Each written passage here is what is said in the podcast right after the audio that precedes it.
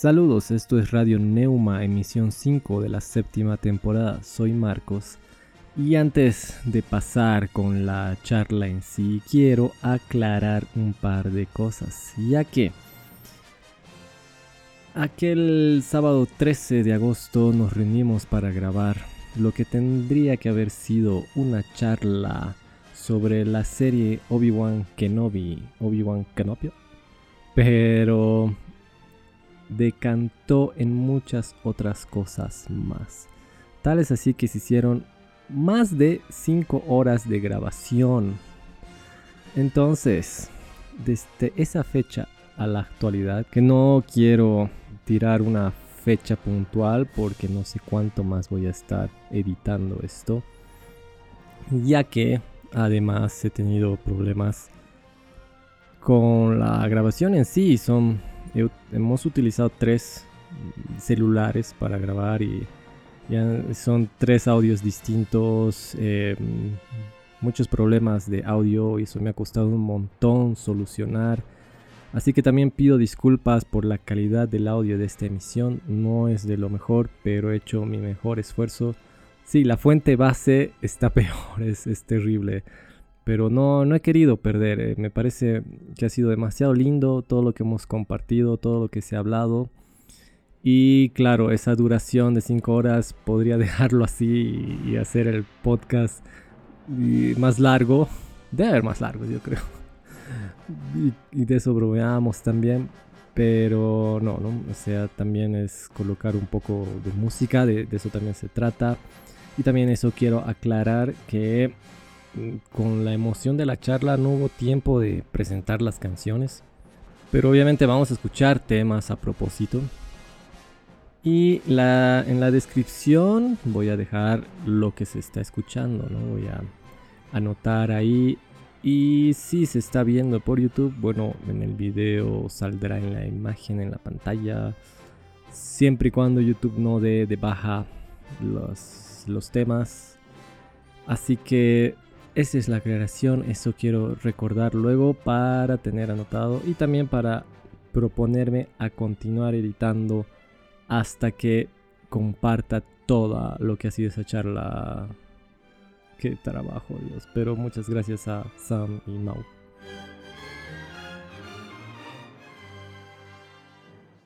Vamos a hablar de esta serie tan polémica.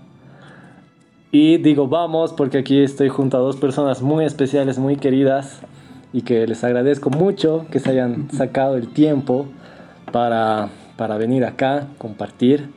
Eh, estoy con Mau y estoy con Sam, aunque generalmente muchos le dicen bolsita. No, muchos. ¿Cuál muchos?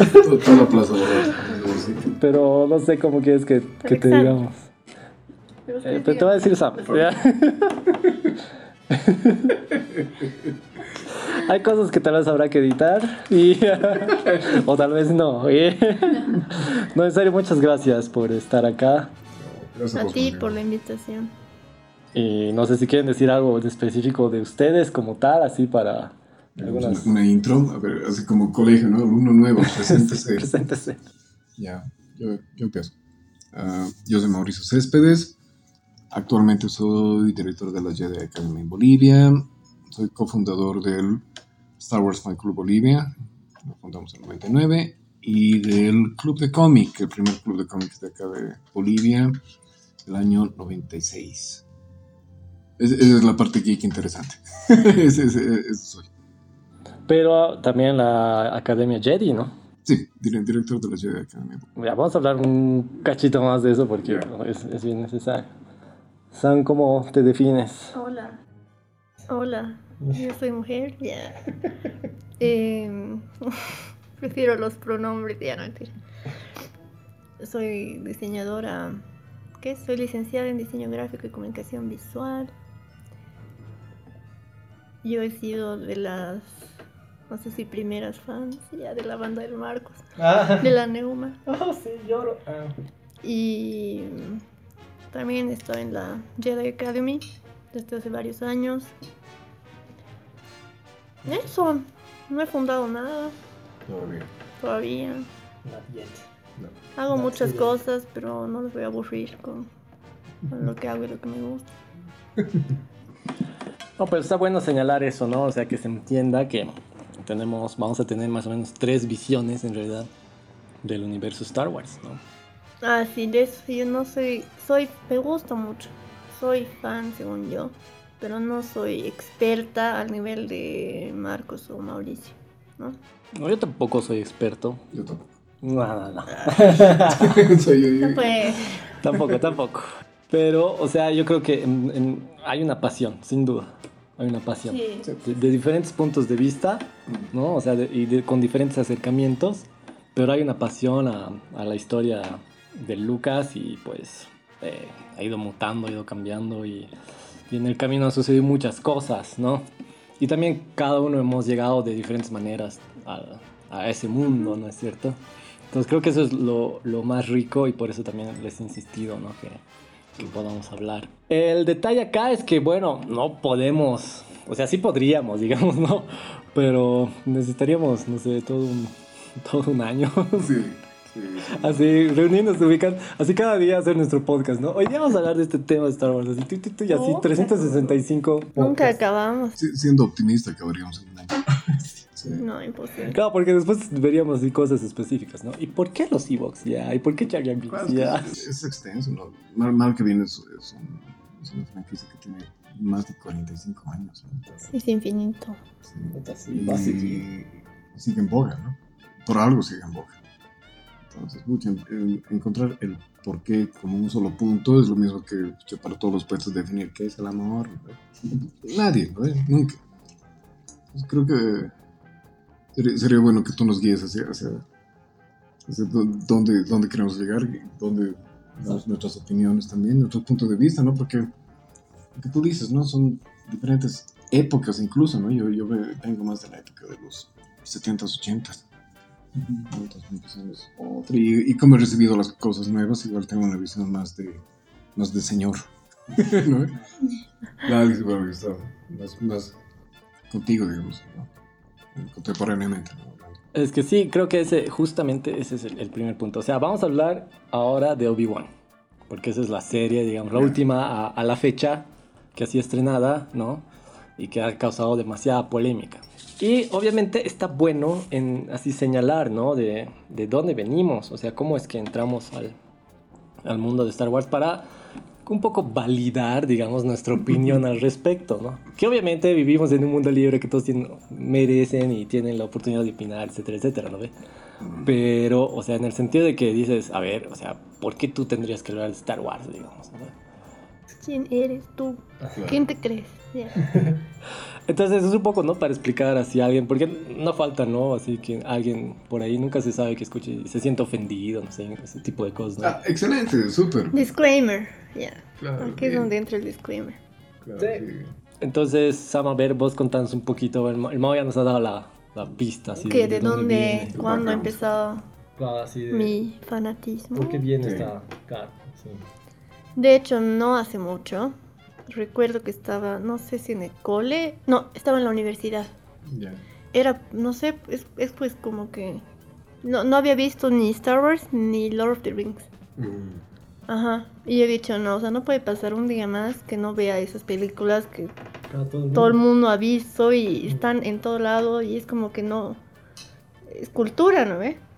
Mi hermano, de hecho, me, me intentaba hacer ver El Señor de los Anillos mil veces cuando era más changa, pero yo me dormía de niña, no le tiraba mucha bola y de Star Wars creo que me gustaba muy de niña cuando recién ha salido, porque tengo unos como que relojitos vintage, así de cuando era guagua, pero no me acuerdo haber visto bien las pelis, entonces he dicho ya tengo que verlo bien, así consciente, ¿no? Y un día con mi sobrina hemos agarrado y hemos dicho ya, hoy vamos a ver todas las pelis. Y me he comprado así el, el paquete de todas las pelis y las he visto en, creo que en qué orden. Primero la, la 4, 5, 6. Ay, sí, mío, sí, pues atroz. Primero la 4, 5, 6, luego la 1, 2, 3. Y me ha encantado, me ha encantado. He dicho, ¿por qué no he visto esto antes? De hecho, ya con razón todo el mundo habla de esto. No, o sea, me ha dejado. No, en esa época no lloraba mucho con las pelis y he llorado con Star Wars. Y me, me, me ha encantado, así estaba enamoradísima de Yoda, por ejemplo, amaba Yoda y, y de pronto ya tenía algunas cosas de Star Wars, así porque eran bonitas. Pero luego después de eso ya así con... con Conocimiento de causa. Sí, empezaba a coleccionar, digamos, o comprarme más cosas. Donde sea que veía algo de Star Wars me compraba, me encantaba, me gustaba mucho. Era entre, estaba entre mis pelis favoritas cuando la he visto. Y luego sido los niños también. Y luego he adoptado un par de gatos y los he nombrado como, bueno. como Mary Pippin. sí, estaba, estaba así en mi... En la, etapa, en la etapa mayor de fanatismo, cuando recién los he visto, así hermoso, me ha encantado. Pero obviamente no, no sabía mucho, ¿no? Luego, luego, recién hace unos años, Mauricio me empezó a, a culturizar más en el mundo ese de, de- del cine, de George Lucas, de ya todo el, todo el background de lo que es Star Wars y ahora tengo otra visión, porque ahora conozco más. Claro, he vuelto a ver las películas, me, me ha enseñado de dónde viene que la historia del lightsaber, digamos, hasta te da una charla de la historia del, del lightsaber en Star Wars. Entonces ahora conozco mucho más, ya no es el mismo el mismo gusto que tenía antes. Es, es diferente porque ahora ya estoy en otro nivel, creo. Que ya, ya conozco muchos y bueno, y es que no, no, no todo lo que hay, no es imposible, pero, pero conozco mucho más de, de lo que conocía antes, puedo decir que soy más fan, pero, pero es diferente, ¿no? Ya ahora es un mundo, ya no sé, ya no es como una peli que me gusta, es Mm. diferente. Pero me sigue gustando. eh, a ratos estoy un poco saturada por, por el Mauricio. Todo el rato Star Wars aquí y allá. Pero hasta en la sopa. Pero, pero no me gusta. O sea, cosita que veo Star Wars en la calle, listo, así, digamos, ¿no? Y, y siempre, siempre lo recuerdo la primera vez que he visto, como que wow. Ha sido algo bien diferente, me ha encantado. Es que a mí eso me gusta, por ejemplo, que, o sea, tu pasión, digamos, tu, eh, tu acercamiento a la serie, o como se le quiera decir, llamar, es ese, es el del gusto, ¿no? Es ese así de que te ha impactado al principio y ya seguir con esa, por esa senda, pero digamos, sin en- llegar también al, otro extremo, ¿no? Así de que ya solo sea Star Wars, como el Mo. Ah. Sí. De hecho, casi nunca le hablo de Star Wars a la gente. Sí, en serio, no los considero dignos. en serio, pues. Casi nunca, nunca, nunca hablo. No, en serio, casi, casi nunca. Pero vos eres de los que ponen Star Wars de fondo todo el día, digamos. No. Sí, En mi casa. claro, pues. Pero, por ejemplo, a ver, ¿cómo nos hemos conocido con Alex? Así, un breve background. Yo daba clases en una academia que era como posgrado de, de cine, ¿ya? que era sobre postproducción. Una de las clases que yo daba les he puesto soundtracks todo volumen y les he dado un tiempo X para que puedan presentar un trabajo. Era un examen. sí. A un examen. Era un examen y teníamos tiempo límite para, creo que, editar todo un video y era medio imposible. Y el profe genio así, ha puesto la música más estresante de no sé qué batalla, así a todo volumen. Yo, ¿qué le pasa a este tipo? Es que desubicado, necesitamos concentrarnos. Y continúa. Pero no había nada de Star Wars. ya, pero la, la idea era que aprendan a trabajar bajo presión y en equipo. Aunque no entré en el trabajo. Ya, pero en, en todas las clases casi nunca mencionaba muchas cosas de Star Wars. Justamente para romper estereotipos. Excepto los datos históricos. De, de eso vamos a hablar un poquito para entrar, sobre todo en el tema de la fotografía y la luz. ¿No? Pero en clases yo les dije, por ejemplo, o existe el dos puntos icónicos en la historia del cine, a nivel técnico. Vamos a una mini clase ahorita. el primer punto es antes y después de Jurassic Park y antes y después del episodio 2 de Star Wars. Entonces, eh, con Jurassic Park ya vienen todo lo que son texturas de piel, criaturas animadas en 3D, que antes era imposible. Y con el episodio 2, el episodio 2 es la primera película filmada en digital. Que hasta ese punto, en muchas entrevistas, la gente decía: es estúpido filmar en digital, no puedes superar jamás el film. No, Hola Marvel, así. claro, ¿no? O, o la cine actual. Entonces, esos puntos son contribuciones de lo que muy poca gente se da cuenta, pero Star Wars es cine independiente. Entonces, no, pero es Hollywood, que no es que no, no, al contrario. Lucas ha roto con Hollywood y él ha creado sus cosas para hacer su película. ¿Por qué ha tenido éxito Star Wars? Yo creo que justamente por eso, porque el creador dijo, yo quiero esto, esto voy a hacer, si le gusta a la gente, súper, si no, amén. ¿no? Ah. Y ahí se fue a la mierda porque cuando todo el público empezó a opinar, que es con las redes sociales, todos los amantes de la moda, de la antimoda, si sale algo está mal porque a mí me ofende y no me gusta, debería haber hecho la edición especial, que por qué tanto remasterizado y cosas digitales, que a mí no me gusta, bla, bla, bla. Lucas, has destruido mi infancia. Ha saturado tanto que el creador dijo, bueno, entonces voy a vender esto mientras estoy en vida a Disney. Chao. ¿Por qué has vendido eso? Has destruido mi infancia, bla, bla, bla, otra vez, ¿no? Entonces creo que eso, eso era lo importante de, de, por qué hemos contado esta pequeña anécdota. Que es justamente uno que en realidad, para romper los estereotipos, no saturó a la gente con, con Star Wars. No los considera A mí sí. es diferente. Bueno, sí te considera. No, Claro. gracias. Y el otro es entender la importancia de Star Wars en la historia del cine, no solamente por la historia de Star Wars, sino las contribuciones que tiene Star Wars. Todo el cine actual no existiría si no hubiese Star Wars. Claro, cinemáticamente ha aportado Claro. mucho. Muchísimo, todos los efectos visuales que tenemos ahora, digitales y prácticos, maquetas y demás, vienen de Star Wars. Pues no, no hay, no, hay, no hay un documental de cine que veas que no se habla de Star Wars. No. Pues sí. Eso es para los, los que están en la moda de la antimoda.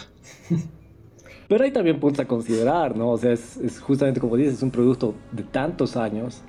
Ha habido gente que a sus 15 años, digamos, ha visto la primera película, ¿no? Y hasta la actualidad, o sea, sigue viendo, Claro. ¿no? Y es como así ha visto todo esto y es una deformación terrible de muchas cosas, ¿no? O sea, como la última trilogía, ¿no? Cuando vos tienes una imagen de Luke y vienen y te la destruyen, ¿no? Entonces dices, puta, Yo oh, tengo- mi corazón. razón, porque, ¿no? Así, concreta, ¿no? Sin, sin juicios de valor. Yo, yo tengo mi teoría de por qué se ha ido al diablo eso. Sí, pero yo te estoy hablando desde el punto de vista de la Claro. gente, ¿no? O sea, De consumidor, de que a, a quién, qué me interesa quién ha escrito, ¿no? Yo, yo quiero consumir esto, ¿no? He venido a ver esta película, no me importa cómo todo lo Pero- y background. tienes una imagen, ¿no? Es muy de dominio público, ¿no? Es algo muy... El, el mismo Lucas todo. dijo, ¿no? O sea, mm, parte de crear todo esto es de que ya no es tuyo. Ya, ya, ya, no, ya no es tu posesión, es como tener un hijo. No es tu posesión. Crías, lo creas, lo educas y amén lo que elija hacer, ¿no? Y igual con dónde se meta, con quién se meta, ¿no? Entonces, creo que lo mismo pasa con esto, ¿no? Y él, él decía eso, ¿no? O sea, la gente necesita usarlo, necesita hacer lo propio y va a crear sobre lo que tú ya has creado, al punto de refutarte lo que tú aportas a tu propia creación. Entonces, es, es, es el riesgo de crear una super franquicia, ¿no? Imagínate si Tolkien siguiese vivo. Mil No. cartas, ¿no? De que, ¿por qué has destruido a mi infancia? Pero próximamente estará destruida con la nueva serie de Amazon. Claro, sí pues. ¿Has visto el trailer? No, bueno, ya, ese es otro tema.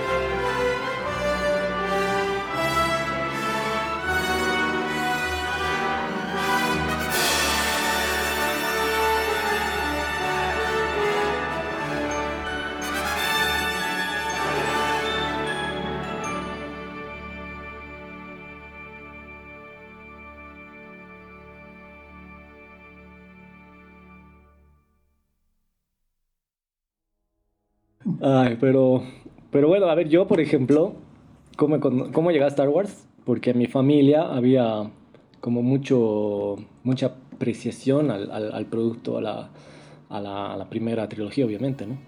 Eh, y como tenía, tengo familiares que viven en Estados Unidos, era como que ellos mandaban cosas, ¿no? O sea, como regalitos a mis, a mis tíos. O sea, me acuerdo siempre que mi tío tenía un trooper y, y claro, había todo eso, ¿no? Que mi mamá me decía, no, es que Star Wars hacía el C3PO y que no sé qué, no era qué rico. Así.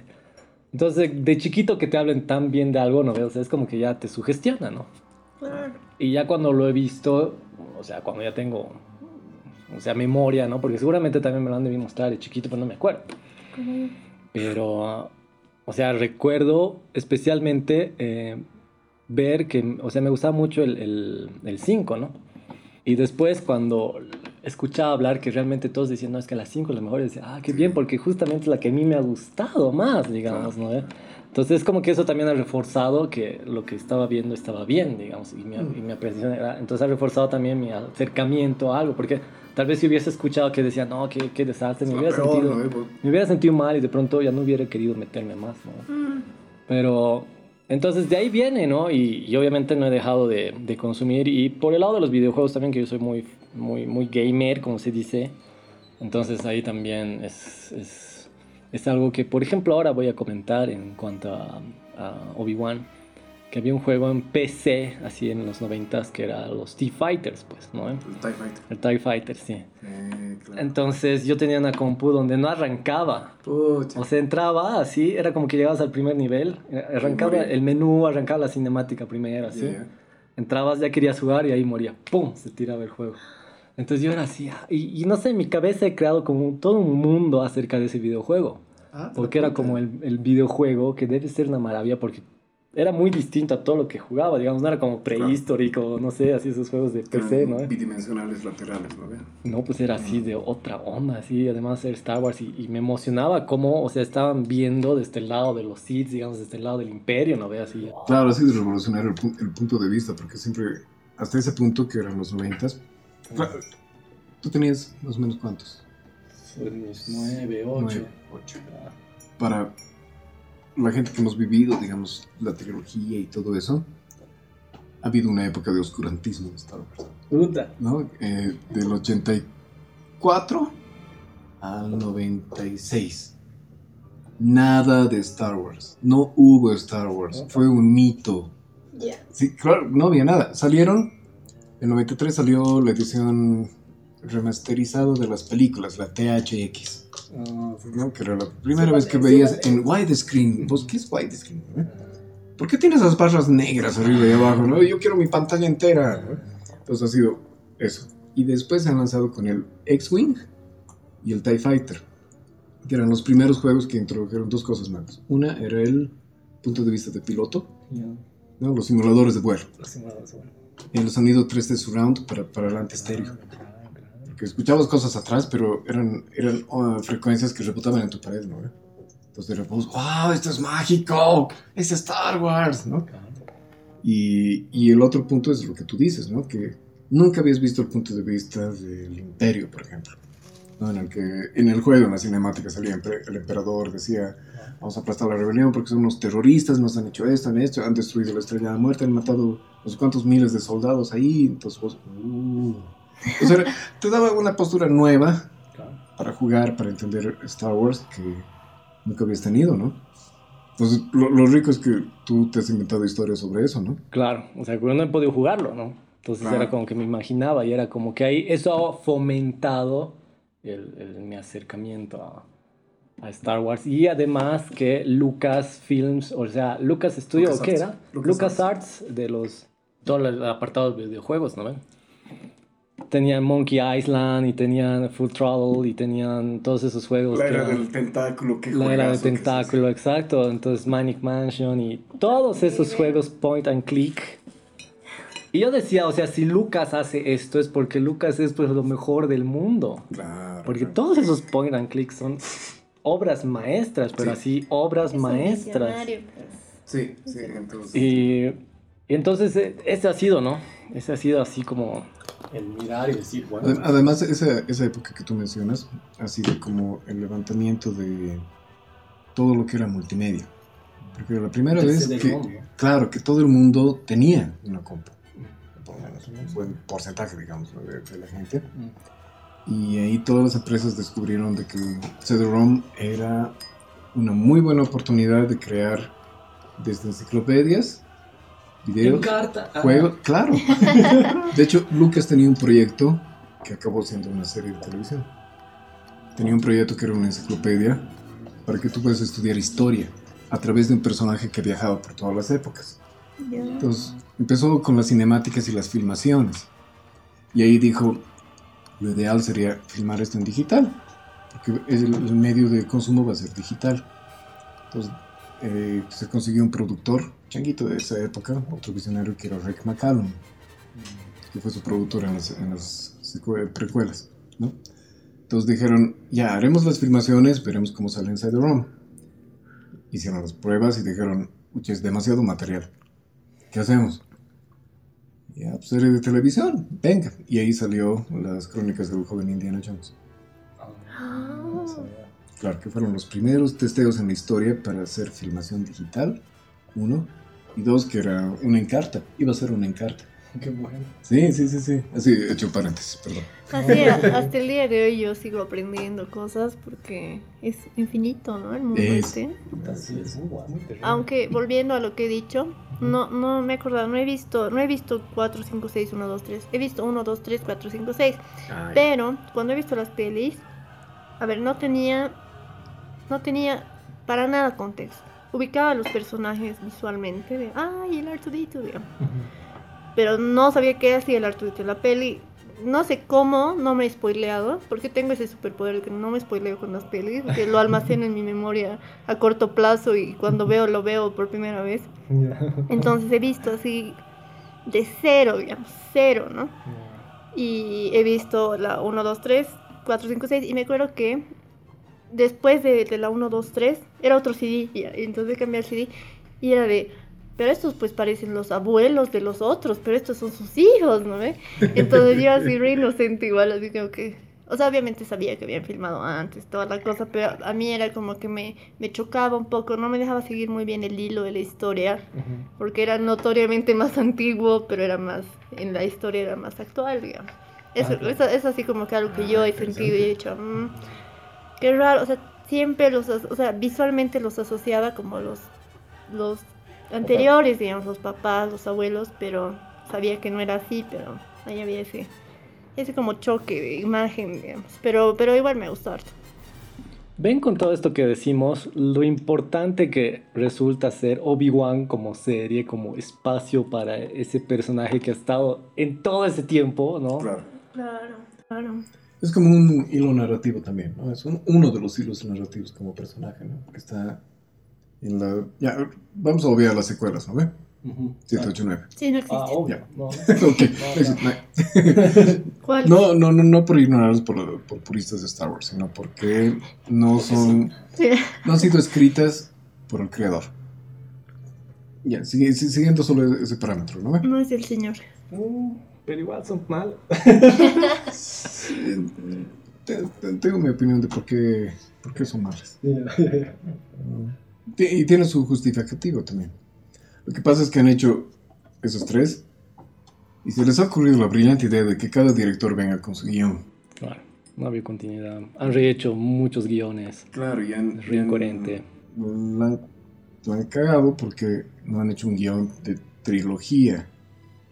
Dicho, "Ya, aquí va a pasar esto, aquí que pasa esto. Toma esos tus parámetros, te traes tu guion. Eh, ¿Cómo se llama el director de la 8? Ryan. Pucha, ya borrado de la memoria, ¿no? Ya, el director del episodio 8. Lo que ha hecho es agarrar todo lo que él conocía de universo expandido. Es lo que cualquier persona común y silvestre que le guste Star Wars haría. Pero no puedes ser solamente que te guste Star Wars. Tienes que conocer a fondo y haber estudiado Star Wars como. Favreau. Ah, que dirigió el Mandalorian, que es mega fan pues de, de Star Wars, ¿no? Entonces sabe Y se nota. Claro. Se renota. Entonces él hace las películas para él disfrutarlas, no para que el público consumidor esté tranquilo. Ese, es- ese ha sido el error. Han hecho un popurrí de todo el universo expandido con las teletransportaciones de la fuerza, con, pucha, con, con la sup- super Leia, ¿no ve? En el mío. espacio y todo eso. Pero si tú lees los cómics de Heredero del Imperio, por ejemplo, pasa todo eso. Pero pasa en cómic. Entonces, está bien. Y, te- y la banca sí está bien. Y ya, bueno, ok, porque estás viendo los personajes de nuevo. De nuevo estamos volviendo a los conectismos de los 90, porque en esa época han salido esos cómics, ¿no? Entonces era otra vez Star Wars, ya venga, lo aceptamos, lo queremos, ¿no? Entonces han dicho, ah, lo han aceptado, lo han querido, haremos eso en película. No pues. Pues. Yo me acuerdo cuando fui al estreno del episodio 8, termina la peli, silencio total en la sala, ¿no? Uh, Así, hasta hasta los desubicados de los que aplauden en, en el cine, ¿no? Mutis. Y me acuerdo el comentario que dije, Disney me ha perdido para siempre. Me siento estafado. Sí. Claro, ya con el episodio 9 ha sido como un, una disculpa, digamos, al público. Entonces han puesto todos los guiños a los fans, ¿no? Posibles. Pero es eso, es una película de disculpa, ¿no? Entonces, Mm, No, no, no. lo peor es que era el último chance de que puedas usar a Mark Hamill, Carrie Fisher, Harrison Ford en una película. Y la cagas, ¿no? Y se te mueren. y, y si no, tú los matas. matas en el guion. Sí, eso Ya. recién me he dado cuenta hace, hace poquito que han dicho, pucha, han matado a Han Solo, han matado a los principales, ¿no? Y, oh, Dios mío. No, no, Claro. pero eso no, no, no, es renegar, es renegar. Sí, ya, Pero no, lo bueno-. Lo bueno es que por lo menos, o sea, uno, yo me apoyo en Mark Hamill, que Mark Hamill reconoce, sabe que están mal esas tres películas, todo. Así que, súper bien. Ahora obviamente está censurado, no puede hablar porque le cae juicio, pero, Claro. eh, pero por lo menos ha, ha- ha dado a entender que sí, efectivamente, o sea, Además- no hay que tomar en cuenta esas tres Además, películas. profesional, ¿no? Es así como, ¿cómo se Nunca llaman esos, existieron. esas producciones de fans así? ¿Qué se les dice? Fan- Fan- fanfic. Pues esos son fanfics así, de, pero de fans así que solo conocen porque sí, digamos. Con mil De presupuestos. ¿no? poseros. Sí, de fans poseros. ahí está. Fans poseros con millones de, de dólares para invertir. Ya, ok. Entonces ya, vamos a olvidar esas. Ya, más allá de nuestra opinión personal. Entonces, ¿tú quieres hablar sobre Obi-Wan? ¿La importancia como guion, como personaje o la trascendencia de la serie? O sea, primero, eh, como ya lo hemos marcado aquí, la importancia del personaje, ¿no? Entonces, ¿qué uno espera de eso? O por lo importante que es. Y se supone que aquí te van a contar la historia de ese intermedio, o sea, entre ese episodio 3 y el 4, ¿no? O sea, un momento vital de, para todo curioso, ¿no? De- 20 años, ¿no? En la historia de Star Wars son 20 años. en la historia, claro. pasado? Y la serie te lo muestra en 10 años, ¿no? O sea, 10 años después del... del- de- a la mitad, ¿no? Donde- exactamente, que así. Entonces la expectativa pues es enorme. Y ahora aquí hay unos datitos que, que, o sea, quiero leer porque no me quiero confundir. Y este, el presupuesto, ahí está. El presupuesto, porque obviamente tenemos que hablar de presupuestos cuando se hablan de este Claro. tipo de producciones. Por episodio está en- ha estado entre 20 y 25 millones.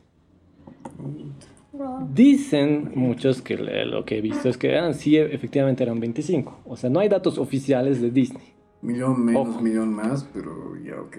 Entonces, si lo vemos así, son 6 episodios. Entonces son 150 millones de dólares. O sea, que han invertido en una serie. El Mandalorian, Menos. un, o sea, todo el- el- la temporada, sí, 100 millones. Mm. Es menos. Y ahora, entonces, primer punto. Hmm. porque vamos a irnos a ver, recorriendo. Hablaremos de, de ese primer punto. Entonces, tenemos un presupuesto, o sea, tienen un presupuesto así, enorme, que es más incluso que de películas, ¿no? No es tan Porque enorme. estaba viendo de Batichica, la película cancelada que estamos hablando antes de grabar, era 90 millones. Ah. La película, estamos hablando de una película, o sea, de presupuesto elevado para Warner, por ejemplo. Entonces, estamos hablando de una serie ah, de 150. Y ojo, estoy, por eso digo el Mandalorian. Mandalorian es 100. pero entonces- Mandalorian no tiene algo que tiene esta otra serie, que es más caro. Ian McGregor. yeah. Exacto. ¿En serio? personajes, claro. Porque tienes que pensar, tienes que pensar que no es lo mismo, no sé, pues conseguirte a... Juancito Pinto. No, Geraldine Ah, Chaplin, Geraldine Chaplin. que ha venido y ha grabado un montón de películas aquí que nadie sabe. Ajá. No es lo mismo pagar a una Geraldine Chaplin que a David Mondaca. ¿No ve? Pues sí, pues. O sea, David Oye. Mondaca no te va a cobrar 37 mil dólares por producción por, por semana. ¿No? Eso es un, es un ejemplo así randómico, ¿no? Claro. Pero es un ejemplo así nuestro para que entiendas, ¿no? Sí. Entonces, en este caso, lo que tú dices, de acuerdo. Eh, han tenido mayor presupuesto porque tenían actores top. Iwan McGregor es un actor top, Obvio. que a pesar de que aquí ha entrado como productor, Exacto. ¿no? ha entrado como productor y actor, también ha jalado a otro actor, que es Hayden Christensen. Entonces tienes a esos, más Jerry Smith, el, que, ah, el papá de Leia, Claro, su papá Organa adoptivo. vuelve, vuelve también. Vuelve Entonces, también el tío. estás, estás jalando todos esos, ¿no? Que no te cuestan como Pedro Pascal. ¿no? Que Pedro Pascal ahorita está en ascenso. Entonces va a empezar a subir su, su costo. ¿no? Pero ahorita está en ascenso, está, está despegando y ya, ya es conocido. Pero no es un actor top como Iwan McGregor. ¿no? Entonces el, el costo ahí se te, se, se- se te dispara también. ¿no? El costo por película de, de ciencia ficción es más o menos de 300 a 350 millones de dólares. Una película de ciencia ficción, digamos Avengers, no son 350 a 400 millones de dólares. Una peli, como referente, ¿no ven? Entonces ahorita creo que estás hablando de que esto tiene la mitad del presupuesto de una película de ciencia ficción, de efectos visuales, Ajá, sí.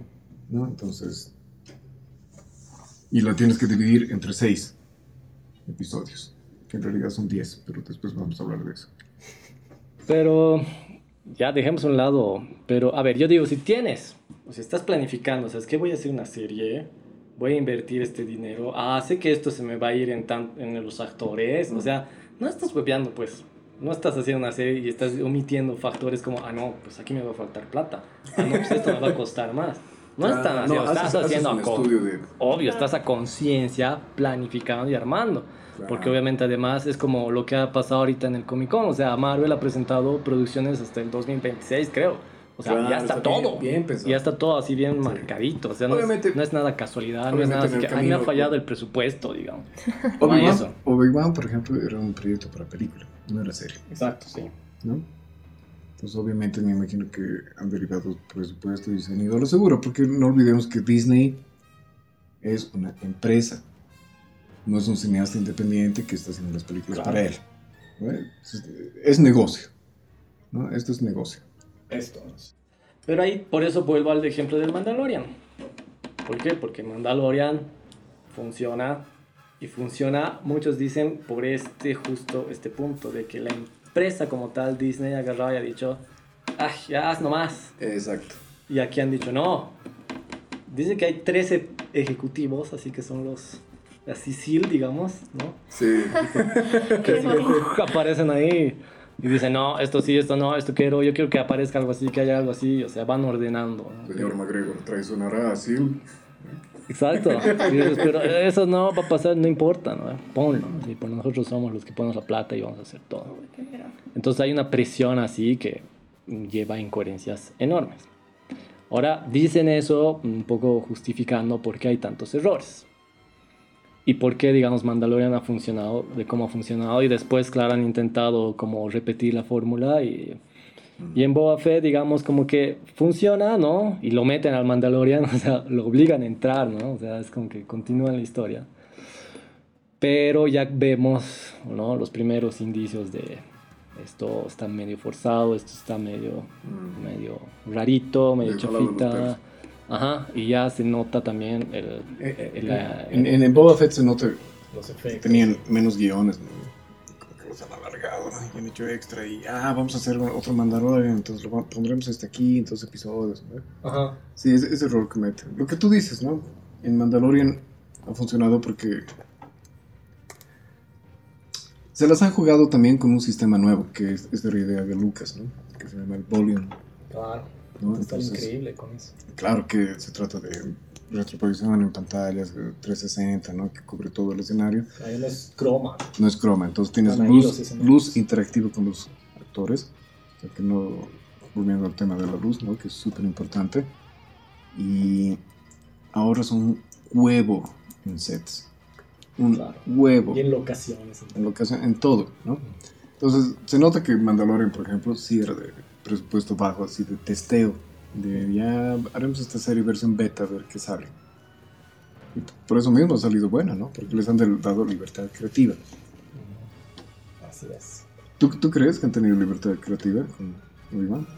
No, para nada. O sea, está todo bien forzado hasta cómo, cómo interactúa con Leia, ¿no? Con Baby Leia. Ujú. Entonces, ahí, ¿qué es lo que digo? Es el, este, este, este insulto, digamos, o es este, es como esta agresión al público, ¿no? En donde, no sé, yo por ejemplo pienso mucho eso de Marvel, ¿no? Eh, yo creo que Marvel trata muy mal a sus, a sus seguidores, que sé yo, de las películas hablando, ¿no? Porque los considera muy tontos, ¿no? O sea, haciendo chistes muy básicos, ¿no? Así que hay que reírse porque, porque sí hay que reírse, digamos. O sea, una mani- manipulación así que denigra al espectador. Y eso es lo que a mí no me gusta. Yo por eso plumeo, digamos, de, de, ciertas cosas. Y en este caso, primer punto, ¿no? Que justamente el que estamos hablando ahorita. Presupuesto. Si tienes un presupuesto, si estás presupuestando todo, entonces maneja bien aspecto visual. Ahorita vamos a entrar al tema del guion y todo eso. Pero aspecto visual. Es, es un sin propósito, no sé, es, es como una flojera. Y yo sé que también muchos eh, se están que, han salido a quejarse, ¿no? De, de que es mucho trabajo para los editores y no sé qué, ¿no? En, En postproducción. en- sí. Y que Ah. contratan a freelancers, todo eso me he enterado, ¿no? Que, No. porque están, o sea, los de Marvel, ¿no? No, no, no, Pero como en promedio- Disney y todo eso. promedio- sí. sin, sin que sea Marvel, Paramount lo que sea. Si haces una película ahora, es humanamente imposible que en dos años la estrenes. O sea, si tienes tu productora y una empresa que haga efectos visuales, no importa la película, es humanamente imposible que en dos años salga con las exigencias que hay ahora. Si te fijas ahora en los créditos, es actores, cast, staff, efectos visuales. Todo el soundtrack ¿no? de, de efectos visuales es en la postcrédito. Pero es eso, porque son una, dos, tres, hasta, hasta ocho casas de efectos visuales al- trabajando al mismo tiempo. Y- Sí. Y te dicen ahí reshoots. Abajo siempre hay reshoots, y Ah, qué sé yo. Otras cinco casas X que en tu vida has escuchado, ¿no? El Valhalla Productions, ¿no? ves? Pues, ¿qu- ¿Quién son esos, no? ves? Y así, y siguen, y siguen, y siguen, y siguen. Entonces, actualmente es difícil que hagas con una sola empresa. Y Disney, en este caso, no ha subcontratado a nadie. Disney, ILM, porque ahora le pertenece a ILM, ¿no? Sea, ahí también es el, Pero es denso porque, el codo del ratón. o sea, se puede- podemos entrar ahorita a YouTube y ver así como gente así de a pie hace sus propias colecciones, ¿no? Y dices, wow, solo era eso. Sí. O sea, solo era color, por ejemplo, en, en, en Obi-Wan era una cuestión de color, nada más. El rating. Porque- No, pero eso tienen ahora, y vas a notar que un montón de series, son como restricciones, son como normas que tienes. Si haces una película, de lo que sea, ¿no? digamos El Señor de los Anillos, aquí ahora va a ser su serie, ¿no? Haces El Señor de los Anillos, tiene un grading, han hecho la remasterización para Blu-ray, ha vuelto el director con el editor y el que hace el grading. Grading es todo el manejo de color de postproducción La corrección de color. corrección de color. Entonces, vuelve, han vuelto a hacer eso, El Señor de los Anillos, porque tienes que volver a hacer, porque es otro formato, es como volver a hacer la película. No puedes usar el grading de DVD para Blu-ray, porque el Blu-ray es mucho más grande. Las teles ahora son... Las versiones que están en HBO Max son esas. Sí, 4K, 6K, qué sé yo, ¿no? Así mil, mil veces más, más detallado que estas. Entonces, hay una restricción ahora, entre, si vas a lanzar tu serie de televisión, no puedes hacer corrección de grading que vas a hacer en cine, por cuestión de consumo. El consumo de cine tiene que ser mayor, mucho más amplio y disparado, porque es mayor inversión, entonces tienes que recuperar más en cine. Si te vas a video, tiene que ser medio, porque la gente tiene que necesitar ir al cine. Ahora, es- es- es- esa es la, la- la postura. ¿No? Las empresas dicen, no, la gente tiene que necesitar ir al cine, Qué locura. porque si no el cine se va a la quiebra. Entonces la gente sigue si- yendo al cine porque la pantalla es más grande, por el 3D, porque la, visualmente es... Claro, pero inconscientemente te das cuenta de que se ve mejor en cine. Mm, Eso Eso es- escucha mejor. Exacto. sí, sí. Eso es porque el grading para cine es diferente. Usted Que tiene el multicine. Ah. Eh, no vamos a hablar de eso. no, no, no. Y eso. lo mira feo, ¿no? Estamos frente al multicine.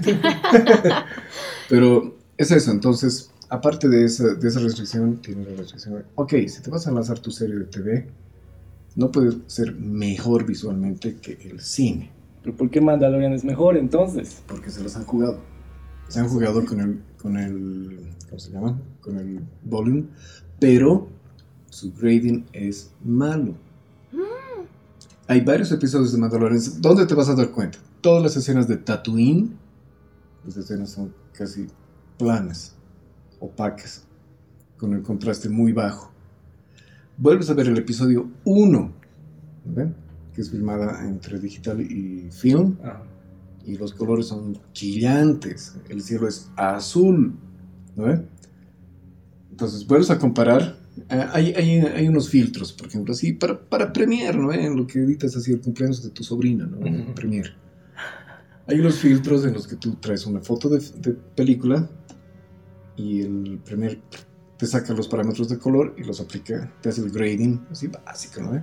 A tu, fi- a tu, a tu edición. Ah. Pues yo, yo he usado dos escenas de Mandalorian. Pandemia, pues, ¿no? No hay nada que hacer.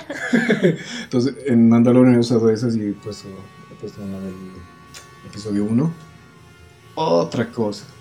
Así, el cielo era azul, los bantas eran cafés, ¿no? El mismo Mandalorian así resaltado porque reflejaba todo, entonces, lindo de ver. Mm. Digo, yo, yo también digo, ¿y por qué no hacen eso en, en las series? Pucha, qué, qué porquería. Entonces he empezado a ver todas las series que son de películas. Por, por ejemplo, toda la saga de Marvel. Tiene otro grading en comparación a las películas. ¿Dónde notas más esto? En Obi-Wan. Desgraciadamente, se ves todas las escenas y así, opa, que es como que triste, lavado. Puede ser que sea intencional Sí, también para que Que te se dé la sensación, ¿no barato. ve? ¿no? Esa es la palabra que sale. O sea, Mm. todas las opiniones que veo y dicen, sí, es barato. ¿No ve? Puta, no es. O sea, son no 150 es, no es millones. pues ya. barato. Además, si Ah. te das cuenta, es uno, no están filmando en set. Diré, no están filmando en locación, están filmando en set, entonces pues, mega, mega caro. Luego los vestuarios.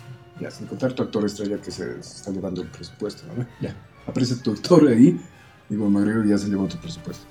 Pero las otras escenas, parece un fanfilm, Claro. ¿no ve? Parece un fanfilm. ¿Y qué pasa cuando los fans films se hacen? Se cuida el guion.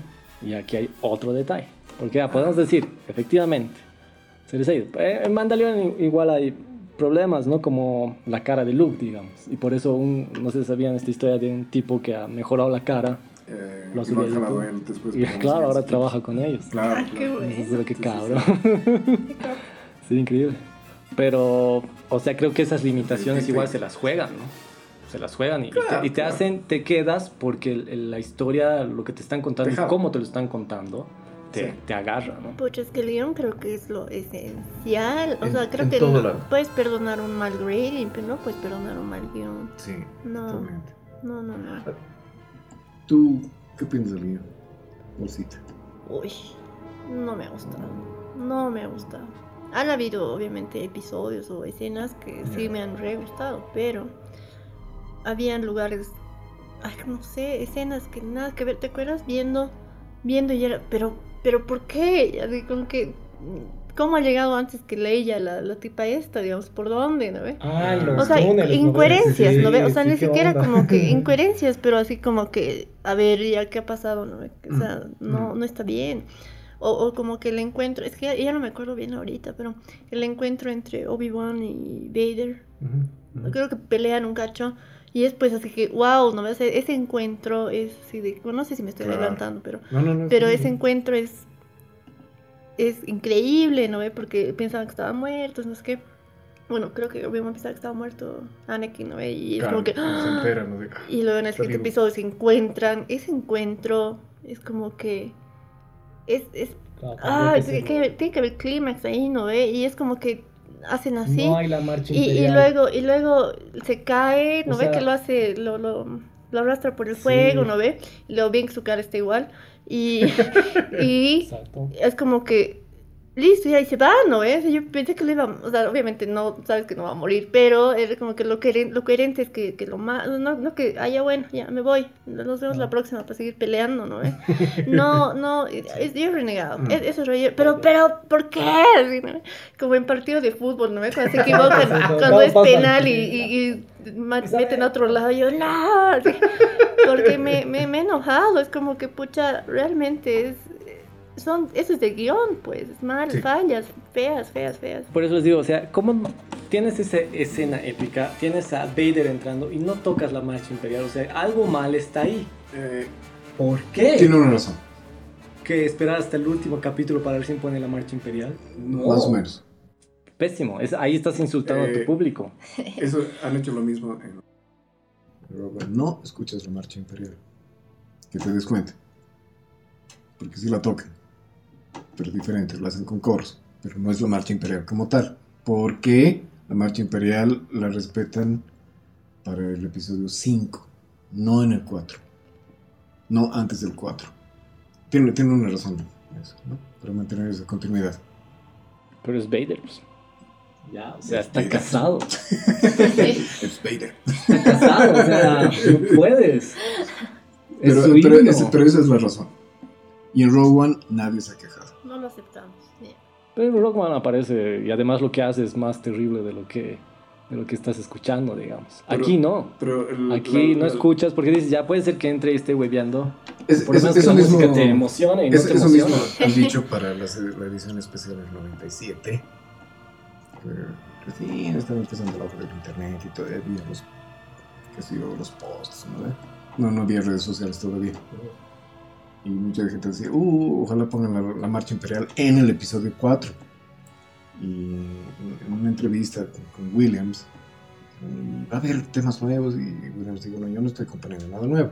Es una revisión de las películas. Pero, según sé, se va a respetar todo tal cual porque tiene una razón de ser. Cada tema en cada película. Lo único que estoy grabando nuevo es la, el final del episodio 6 que es otra visión porque va a conectar con las películas que van a filmar recién. Eso dijo Williams, ¿no? Entonces, eso te da un, indicio de por qué no han usado la marcha imperial antes del episodio 4. Cuando Giacchino, Giacchino, el compositor de Rogue One, ah, sí, sí, sí. él, empezó, sí él, empezó a componer. Eh, dijo, voy a respetar que no han usado la marcha imperial antes del episodio 4, pero voy a poner sin que nadie se dé cuenta. Entonces aceleras la escena de Vader, si la aceleras así a un 50% y es la noche imperial. Pero con coros. ¿Pero quién va a hacer eso? Mutis. Vos, ¿no? Claro, ¿quién está en esas cosas? Los fans, nosotros que estamos viendo, esperando, tenemos un espectáculo. Claro, pero eso, es más o menos explicando la parte de, de, por qué no está la marcha imperial. Pero sí, yo estoy de acuerdo en lo, que dice la Alex, ¿no? De que pucha, si se encuentran vos, no, bro. Ya bueno, a ver qué pasa, ¿no ve? Claro. Y no pasa ni mierda. Esperas pues la escena y se van a la miércoles en 12, en Es como cuando tus dos mejores amigos, ¿no ve? Chico y chica han terminado, ¿no? Y vos... ¿no? Y así todos confabulan y los reúnen de nuevo y están uno sentado allá y el otro en la otra esquina. A veces se saludan, se despiden, pues ni siquiera van a pelear o algo. y todos los coches nos quedamos así, ¿no ve? Lo, mismo, lo mismo con esto. Y no sé, hay muchas pelis en las que, bueno, sabes que va a sobrevivir porque siempre pasa eso, ¿no? ve que primero salen las últimas y luego recién las anteriores. Obviamente sabíamos que Obi-Wan no moría y todo eso. Aún así, no me ha sorprendido con nada. Era como que todo muy facilito. Eh, estaban así peleando y se, se rompía el tanque ese de agua, no, no sé qué y el otro sí creo que, ah, ya lo, paraba y, justo se mueren los otros. Como que bien fácil, o sea, ganan todas las batallas muy fácilmente. Y sabes que no va a morir, pero es que no, no, no me sorprende. No, no te ponen, no te ponen en suspenso. Eso, no. Ah. Yo pensaba. Todo se resuelve muy fácil. Que había dicho, ah, de pronto ya, ¿no? Un poco siempre tengo esa mala costumbre de justificar. Digo, no, no, es que después va, va, va a haber un motivo, por eso está pasando así, digamos. Pero después lo ves y te das cuenta que, o sea, Vader sí está, sí es ultra poderoso. ¿Por qué te lo hacen ver como que, ay no, ¿qué habrá pasado? Tal vez no está practicando, ¿no? Así. No estaba entrenando, creo. Claro, pero después, claro, ves que destruye, ¿no? Ve la, la Sí, nave. killer, claro. Y cuando pelea con la Riva, ¿qué se llama la changi? La Sí, sí, tipa. sí. O sea, lo ves así, ¿no? Esquivándole, así, dices, puta, y dices, qué buena esa, esa coreografía, Sí, es muy es buena. Y ¿Y por qué no así eso con Obi-Wan? Obviamente te ponen que el personaje. A ver, hablando de desarrollo de personajes, lo que a mí me ha parecido. El desarrollo del personaje de Obi-Wan me parece que está muy bien hecho. De cómo está así, entra en depresión, por ende entra en decadencia, ¿no? En su, en su etapa emo Jedi. No ve que se va a vivir a su cueva de hippie. Como ¿no? todos. Sí, pues así. Yo he dicho, sí, yo entiendo, yo entiendo, ¿no ve? Este seguro tenía una academia, lo entiendo. Literal, tenía que tenía. se va todos a la mierda y luego unos se vuelven Mandalorians y otros se vuelven lo que sea, ¿no? En fin. Entonces, esa parte eh, logran que tengas empatía con el personaje. Bien logrado. Lo que no ha podido con Luke Skywalker de, de las secuelas, ¿no? Porque igual es decadente y luego recupera, ¿no? No tengo No, hablaremos, no hablaremos de eso. ya. Pero aquí lo logran. Y bien, lo logran bien. Pero han descuidado todo el entorno.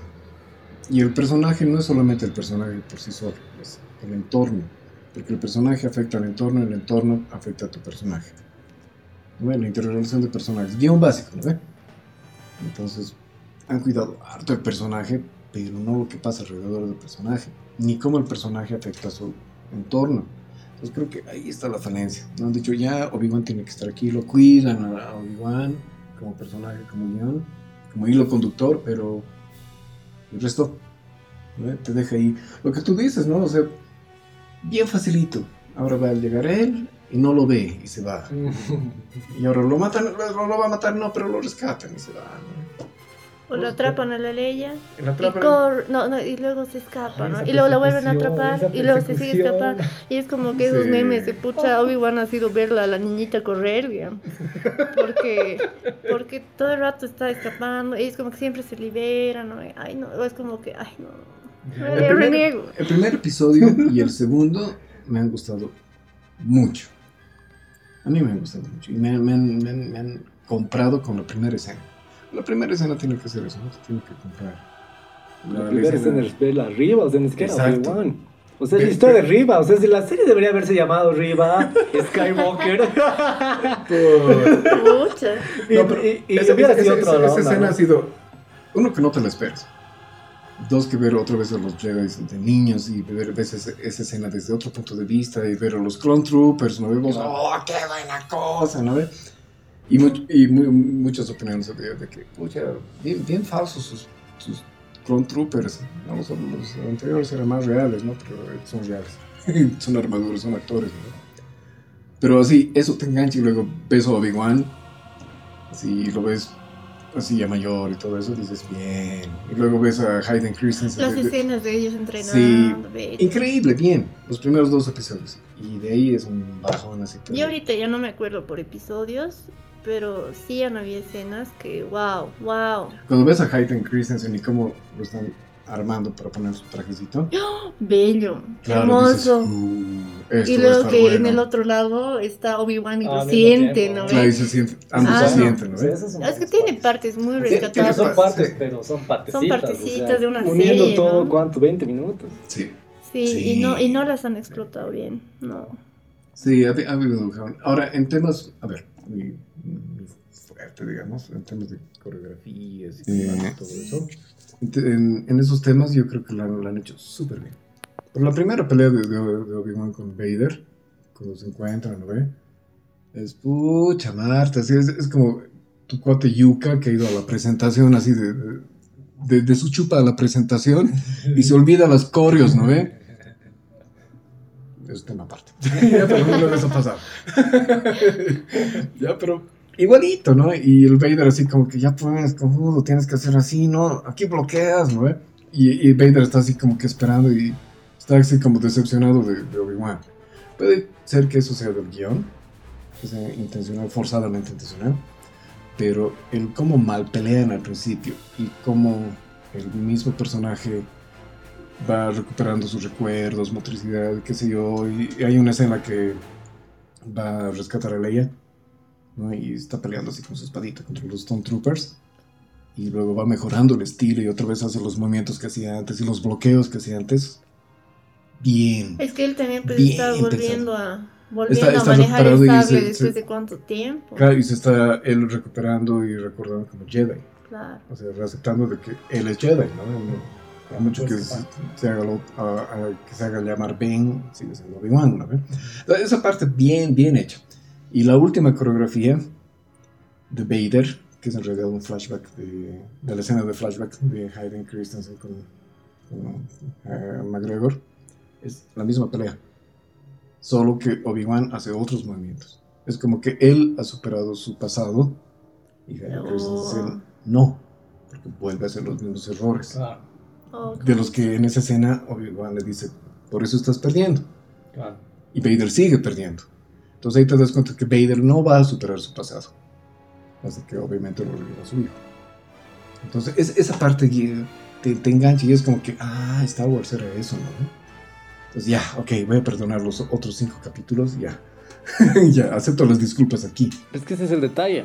O sea, porque realmente ahí debería ser el, el clímax, ¿no? Claro. Pero sin embargo, te la han tirado a un principio y te la han tirado mal.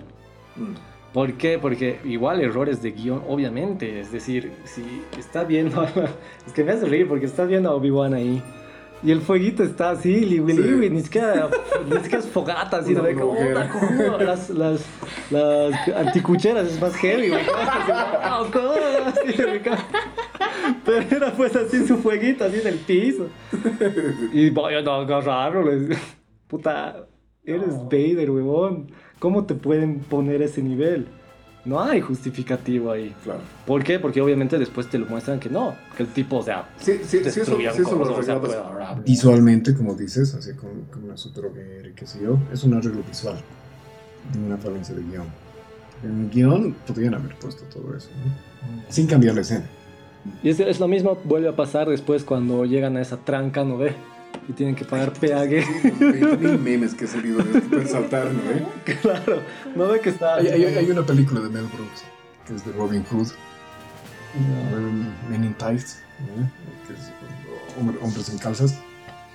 Que pasa lo mismo, si se, se encuentran dos personajes en un puentecito y tienen que pelear por el puente y, y- y otro actor dice, pero saltar el charco este, no es, no es un río, es un charco, mire, estoy de este lado, estoy de este lado, estoy de este lado. No, porque el guion es así. Y, eso pasa en esa película, pues ellos dicen, tal cual en Obi-Wan, pues, no mamen. Y ni siquiera te muestran ángulos donde puedas creer, ¿no? Puedes creer, es grande. Puedes usar tu imaginación y dices, ¿no? ah, no. Claro, así el plano abierto, ¿no? De que puedes pasar corriendo por ahí. ¿no? Literal, sí, no por el costado. Sí, pare- parece la tranca de, la- de, de aduanas de aquí, ¿no? de, Bolivia, ¿no? Te, te pasas corriendo y ya estás, Sí, ya ya, está estás en el desaguadero, ¿no? Igualito. Exacto. Y no, pues, o sea, tienes, tienes los mismos fallos. Mm, Otro fallo que me, me has hecho recuerdo, Sam, así cuando en el tejado no ve, está la arriba viendo. O sea, y tú ves que, o sea, está ahí. Es como nosotros ahorita vemos aquí Claro. enfrente, o sea, no está lejos. Pero de pronto ves que comienza a hacer parkour, ¿no ve? Así, Sí, salta de edificio sí. en edificio y nunca llega. Entonces, ¿por qué nunca llega? ¿Qué pasa? que- que se- se- O sea, tiene así unas incoherencias. Sí, O sí. lo que lo matan a uno de los Sith. Y luego, bueno, creo que luego aparece en Clone Wars, no sé cómo es, ¿no? Eh, eh? Rebels. Allá no sé. Ah, pero no muere tampoco en la serie, pues. No, No, pues, pero no, es que no, parece no, que muere y luego no, no sé quién igual, Ah, la- sí, la creo que típica. igual a la tipa No, la igual- matan y luego no, en realidad no Igual murió. arriba así que que es a prueba, prueba del, de lightsabers, ¿no? Desde niña. Así que la matan de niña y la matan de vieja y sigue viva la tipa, ¿no? Ah, igual algo que no me ha gustado para nada. Y bueno, no sé la verdad si va al caso o no. Pero, ¿y Luke? O sea, a ese niño, ¿cuánto le han pagado? Un dólar para aparecer en, la, en la peli. Apa- aparece así de espaldas un ratito y luego su carita y listo. Y luego su única escena corre y se muere, ¿no? ve? O se muere. Y Se yo, pucha, qué pena. O sea, a mí, bueno, no sé, la verdad por ahí no había. En el guion no estaba planificado así, pero a mí me hubiera gustado igual conocer un poco más del lado de Luke y no todo Leia, Leia, Leia, digamos. Además, Luke es la nueva esperanza, ¿no? Claro, y es como que, pucha, lo han, lo han afuereado feo. Ninguneado. Sí, bien triste. Y, y no, de verdad, me, me ha dado pena. Porque hubiera querido ma- ver más de ese lado también.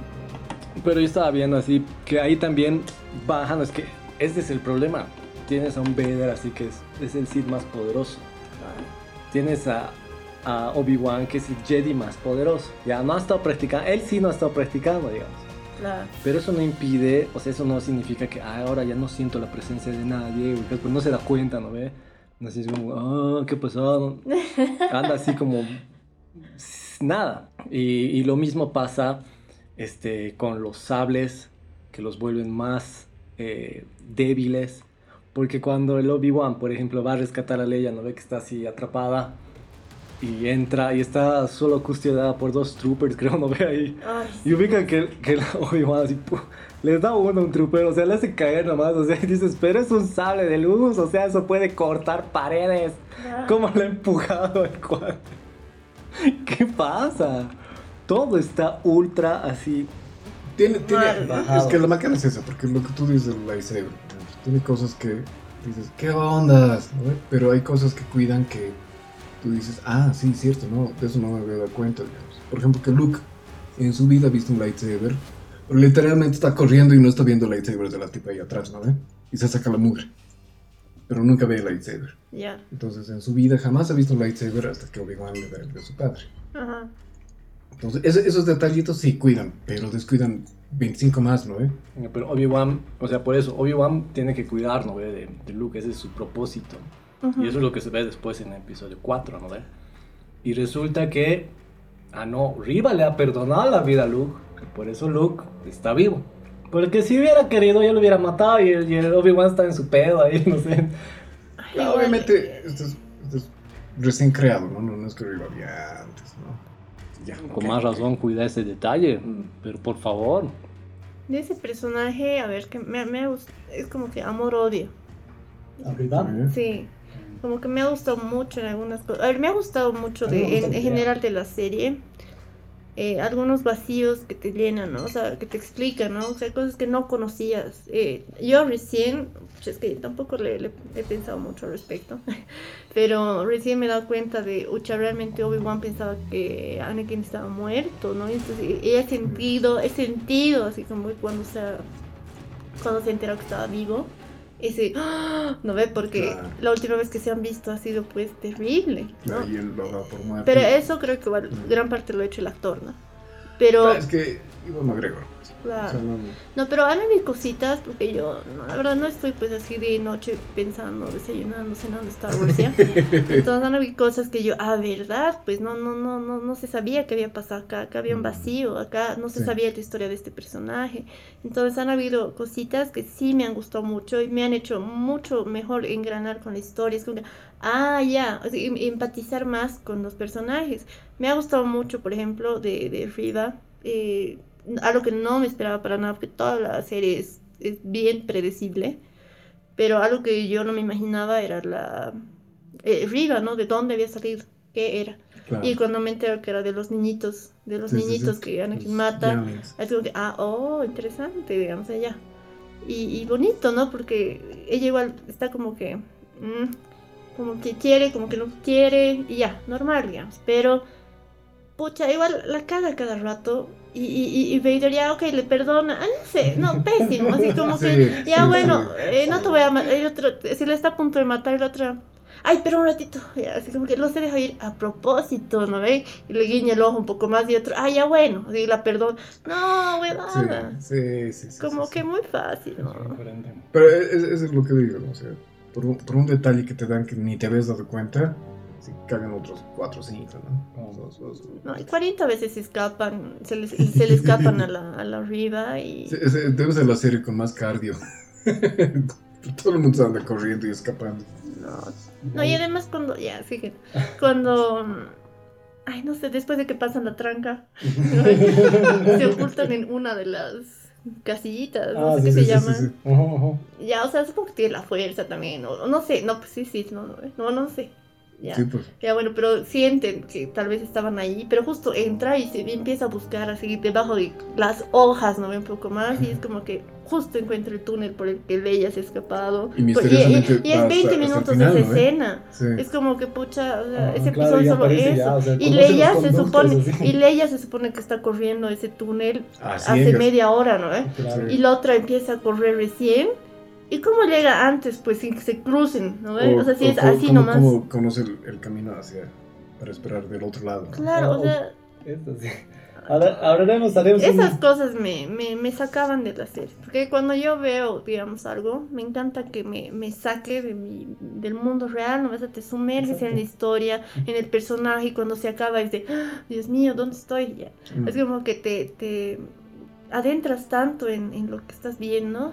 Y eso no me ha pasado con esto, porque habían estos, estos errores de guion y demás. Es como que, ah, puta que hueva. Ya, y te acordabas de que estabas viendo una serie Sí, y es como que, pucha, ya está mal hecho. Es ¿no? Y, no, y era un choque porque hay escenas muy buenas y Obi-Wan es lo máximo. Y Oh, Ian sí. McGregor es el, el- el Claro. mejor actor del mundo. Y, y es como que, Oscuro. ah, podía haber sido muy bueno y no. Sí. Me ha dejado. Es que eso es lo que más da bronca, ¿no? Mm. No, no han explotado el cast que tenía, ¿no? Porque tenían los actorazos. Podías hacer un guion un pelito más complejito y, uh, pues, la, la serie, ¿no? Porque daba para hacer la super serie. esta. Claro. Totalmente rebasar a Mandalorian. Pues, de lejos, ¿no? Todo, Pero que esta es muy lineal. Mm. Y sus escenas igual de, de locaciones y demás. Pucha, podían hacer Pobres. mil cosas. En el trailer de Andor, Oh, se ve bien cosas. increíble. Sí, sí, no, y vos dices, pucha, qué buena cosa esta serie. Ajá. Y Obi-Wan. ¿no? Exacto. Obi-Wan era, tenía que ser su, su serie top. Prima, claro, súper Mm. prima así de las series de Disney. En todo caso, se supone que son 10 episodios, ¿no? Pues. La, la temporada 2 va a tener 4 episodios. Pero igual, Sí, no, no, no vuelven esas escenas de reencuentro de Vader y Obi-Wan. No, o sea, ya ya, no. las han Ya, arruinado. ya fue. Claro. ya Y no esas eran esenciales. Sin embargo, a mí personalmente, el último episodio me parece una joya. Joya, joya. Creo que sí, ¿no? Ya, Sí. ya ni me acuerdo. A mí lo, lo- lo- lo único que me ha gustado de la serie es justamente eso y que just- lo he anotado así. Lo que sí me ha gustado, una cosa. Tiene sus momentitos, como hemos dicho hace rato, Mm. ¿no? Pero así, lo que sí, sí me ha gustado es así, Anakin, ¿no? Y Vader al mismo tiempo, digamos. Sí. Y, el- y el- y la- y las voces, ¿no? Porque siempre era con esa, pucha, la voz de Vader, así, pero Anakin, así, ¿no? Así. es como que ahí te dan... Claro. Gangos. Y, y te lo explican bien, o sea, y es, es un momento bien dramático y, la, Sí. y, o sea, está bien, bien enfocado, o sea, te lo hacen vivir. Y dices, dicho, wow, así hubiera sido todo, qué lindo hubiese sido, ¿no? Mm. Mucho, sí. Pero nuevamente ahí lo, tiene muchos rayos, ¿no? O sea, rayos así de que la batalla debería ser... La batalla. ve? ¿no? Y las cámaras que no te dejan así que tiemblan, ¿no? ¿Y por qué tiemblan, maldita sea? No tiembla, a ver un cachito, quiero ver, ¿no? ve? Dejen de temblar, carajo. Sí, es el check de cámara, así, para, para hacerlo más como serie de televisión, policial. Eh, Ya, bueno, ok.